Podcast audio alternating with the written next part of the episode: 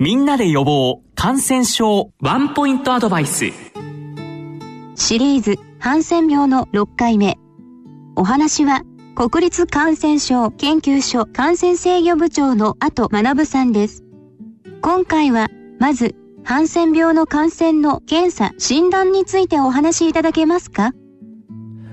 はい。まず、あの、医師がですね、ハンセン病かを疑うという形になっています。そうしますと、一番最初に行える検査というものは、その、皮膚の症状があるところに、メスを刺して、その、メスの歯にですね、くっついてきた、えー、浸出液、まあ、染み出てくる、我々の体液ですけども、これを、スライドガラスで、見ることによって、まず、菌がいるかどうかという、えー、皮膚スメアという方法を取ります。で、この、ただしこれでは、えー、来菌かどうかということはわからないので、現在はもう、まあ、非常にまあ、一般的になった PCR で、果たしてその菌が来菌なのかどうかということを、えー、検査いたします。で、菌がいなかった場合も PCR は非常に鋭敏ですので、えっ、ー、と、その目には見えないけれども菌の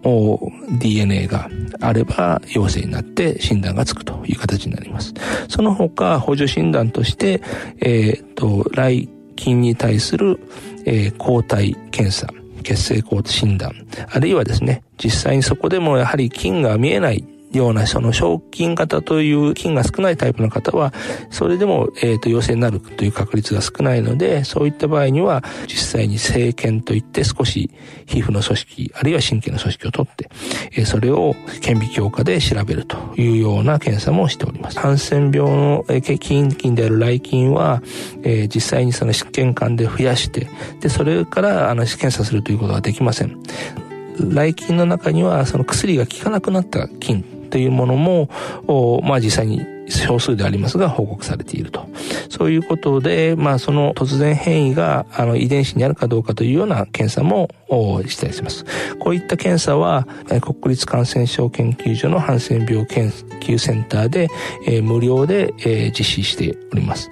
えー、ですので、医療機関、それから行政検査という形ですので、えー、都道府県を通してという形になりますけれども、そういった形で、えー、依頼していただければ、まあ、陽性陰性を検査するという形になっております。続いて、ハンセン病の感染時の初期症状についてお話しいただけますか？はい、あの、まずは、えっ、ー、と、なかなか治らないような、あの、まあ、皮膚に、えっ、ー、と、こういった、まあ、おできといいますか、あの、皮疹ができて、それが、えっ、ー、と、まあ、治らなかったり、あるいはですね、この、えー、感覚がそこの部分だけちょっと感じない、あるいは、えっ、ー、と、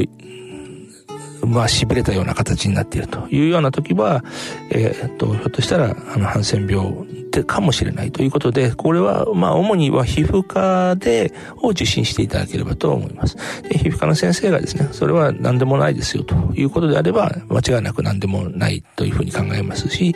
まあ、皮膚科の先生がひょっとしたら、そのハンセン病かもしれないということであれば、えー、そこで検査を、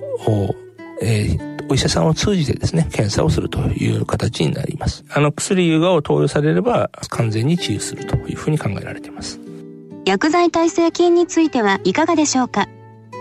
はい、えー、っとですね、どうしてもこの非常に長い間薬を飲みますので、これはどのような菌でも耐性菌っていうのは出てきます。ただし、えー、と、実際にはですね、あのー、昔、えー、プロミンという最初に特効薬がえー、戦後にできまして、それでほとんどの方が非常に良くなったんですけれども、その中には、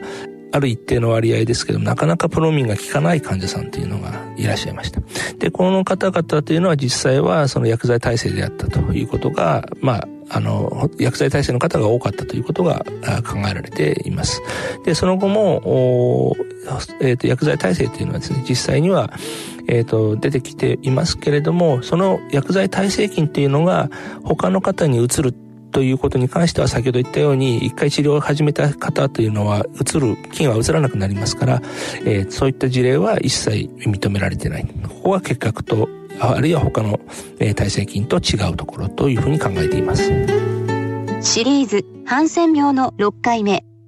お話は、国立感染症研究所感染制御部長の後学さんでした。